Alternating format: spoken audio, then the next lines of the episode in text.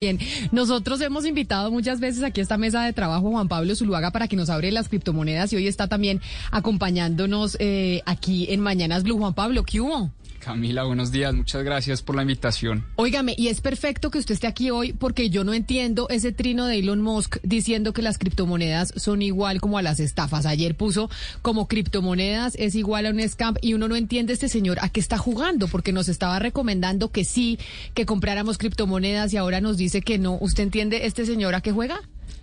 Pues mira, Elon Musk compró Bitcoin hace un par de meses, un par de semanas a través de su compañía Tesla pero también él yo creo que está consciente que detrás de las criptomonedas han habido muchas trampas y tal vez yo creo que su trino corresponde a eso, un poco a alertar a la gente y decirles que detrás de cripto hay mucha trampa, pero no quiere decir que todas las criptomonedas sean malas o sean utilizadas para temas ilegales. Esta mañana estaba hablando el superintendente financiero aquí en Mañanas Blue sobre cómo ahora desde los bancos pues van a poder hacer, van a poder ser facilitadores para que la gente compre las criptomonedas. Nosotros hablábamos además con el vicepresidente técnico de Asobancaria empezando esta semana exactamente sobre el mismo tema. Eso Juan Pablo, usted que sabe de la gente que compra y no cómo los adquiere, ¿sí va a facilitar más las cosas para uno si quiere invertir en criptomonedas?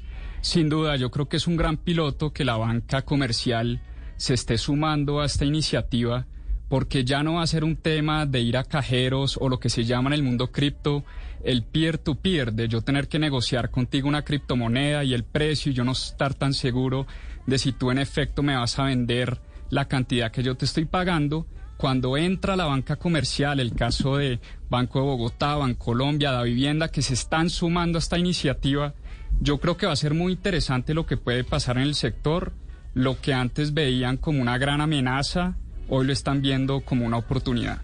Pues vamos a ver qué pasa entonces, Valeria. Dígame. ¿Sabe qué es lo, más absurdo de Elon Musk? Usted sabe que aquí pues yo tengo esta, este enfrentamiento con Gonzalo, que al final pues el señor está impulsando pues digamos eh, carros y vehículos, etcétera, que son amigables con el medio ambiente, eléctricos, y por otro lado está impulsando la compra de bitcoins y no hay nada que sea más dañino para el medio ambiente y para el cambio climático que bitcoins. Una operación de bitcoins como tiene que mover todo el blockchain genera una cantidad de emisiones. Se habla de que hoy en día que ni siquiera digamos está se, se, están transando lo que se quiere que se transen, se genera básicamente 37 millones de toneladas de CO2, es todas las emisiones de Dinamarca juntas. Entonces, si le están diciendo al señor, eh, pues digamos Elon Musk, que sea un poquito coherente, y se lo está diciendo el señor Rubini, que es este economista súper destacado que básicamente predijo la crisis financiera del 2008, le está diciendo al señor Elon Musk que sea coherente y que esto es una burbuja que se va a desinflar y no recomienda para nada que las personas estén invirtiendo en Bitcoin. Entonces ya tenemos al señor Rubini, que yo le creo, y al señor eh, Bill Gates diciendo cuidado con esto. Sí, yo, y, a mucha gente diciendo que cuidado, pero de todas maneras, Valeria, hay gente que le sobra la plata y que dice, yo me meto en Bitcoin y hay gente que ha hecho mucho dinero. O sea, no nos digamos mentiras. La gente que compró el Bitcoin cuando estaba muy barato hizo mucho dinero. Sí, hay gente que ha hecho dinero en el casino también y que son de buenas, aprovechan yo la verdad es que sí, pues soy un poquito, así mi esposo, yo digo acá todos los días me regañe porque no invertimos en Bitcoin y ahorita tendríamos una platita, pues yo sí, digamos que prefiero ser cautelosa porque tampoco tengo plata para regalar y siento que si no va a invertir en Bitcoin es porque quiere, pues, pues tiene una plata que puede votar y que no le importa.